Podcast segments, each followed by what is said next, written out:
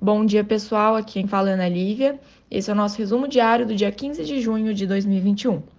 Ontem, o Ibovespa fechou em uma leve alta de 0,6%, atingindo 130.208 pontos. O dólar fechou a R$ 5,07, o S&P 500 a 4.255,15 pontos e o petróleo Brent cotado a 73,39 dólares o barril. No Brasil, o ministro Paulo Guedes confirmou ontem a extensão do auxílio emergencial por mais três meses, até outubro desse ano, nos mesmos moldes do atualmente pago.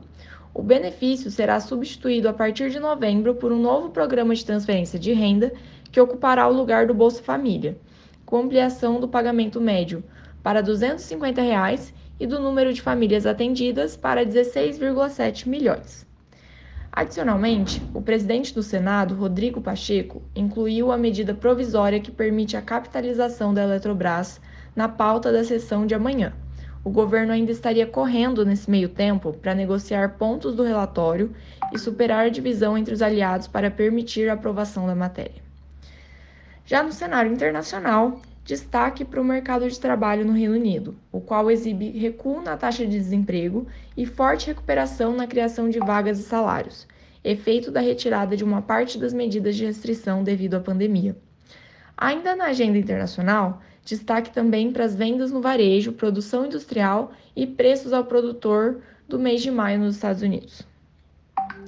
A pauta diplomática segue em destaque também na seara internacional.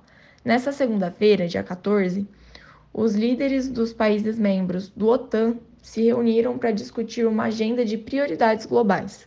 Apesar de haver acordo sobre a importância de se contrapor de forma unida por supostos riscos apresentados pela China e Rússia, os líderes divergiram sobre a melhor forma de fazer isso. Em comunicado, pediram que Beijing respeite os direitos humanos, em linha com declarações do G7 nesse último final de semana. Bom, pessoal, esses foram os principais destaques do dia. Para mais informações, entre em contato com um dos nossos assessores. Um excelente dia e semana a todos.